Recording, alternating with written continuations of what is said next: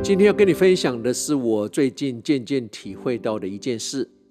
我刚开始不愿意承认，但现在完全屈服的一件事，那就是我们的五官知觉是多么的不可靠。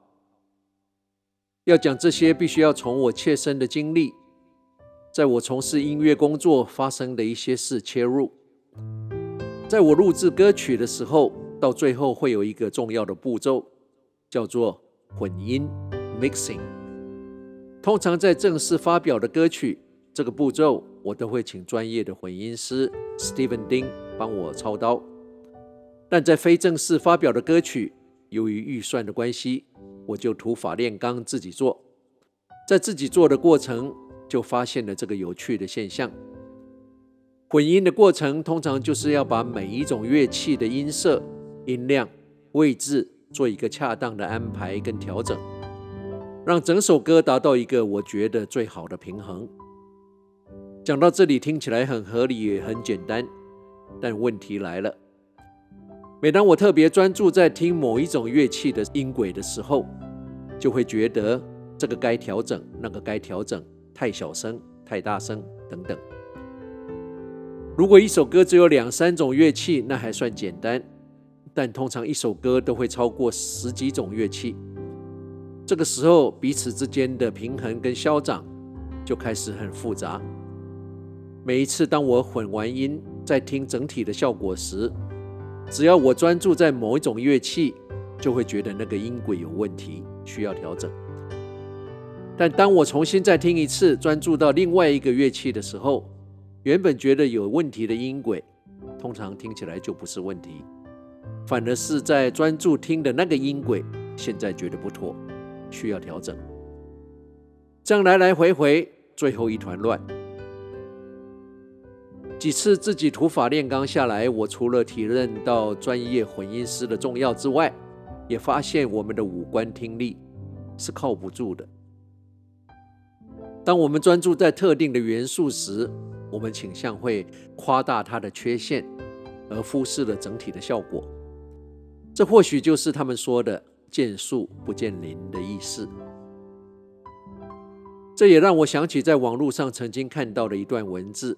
他说：“通常对一个初学滑雪的人，你一直提醒他不要撞到树，他通常就会撞到树，因为他一直在注意树。你如果一直提醒他要看着滑雪道，那他就比较有可能不会撞到树。”因为他专注的是滑雪道，我想这也就是为什么生活在同一个环境，每一个人的感受是这么的不同。有人乐观，有人悲观，那是因为每一个人虽然看到的是同样的东西，但专注的元素不同。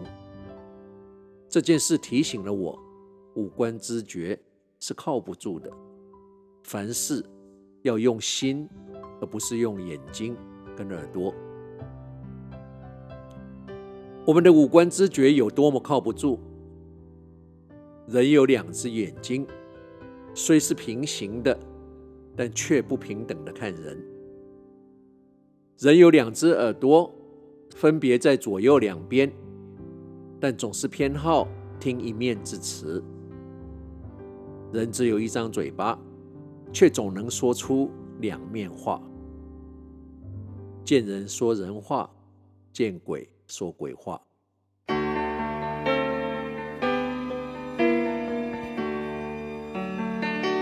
When you remember me, if you remember me, I hope you see it's not the way I want it to be. 夜深了，街上的人也少了。公车站还有跟你我一样的生命斗士，在等着回家的末班车。在这宁静的周末夜里，时光旅人怀旧之旅又要在 Chris Thompson 这首《If You Remember Me》，如果你还记得我的歌声中，再一次要跟你道别了。我是时光旅人姚仁恭，希望你跟我一样尽兴享受了这两个小时的音乐，也带给你足够再向前的养分。虽然我们没有得到所有我们想要的东西，但我们都已经拥有所有我们需要的东西。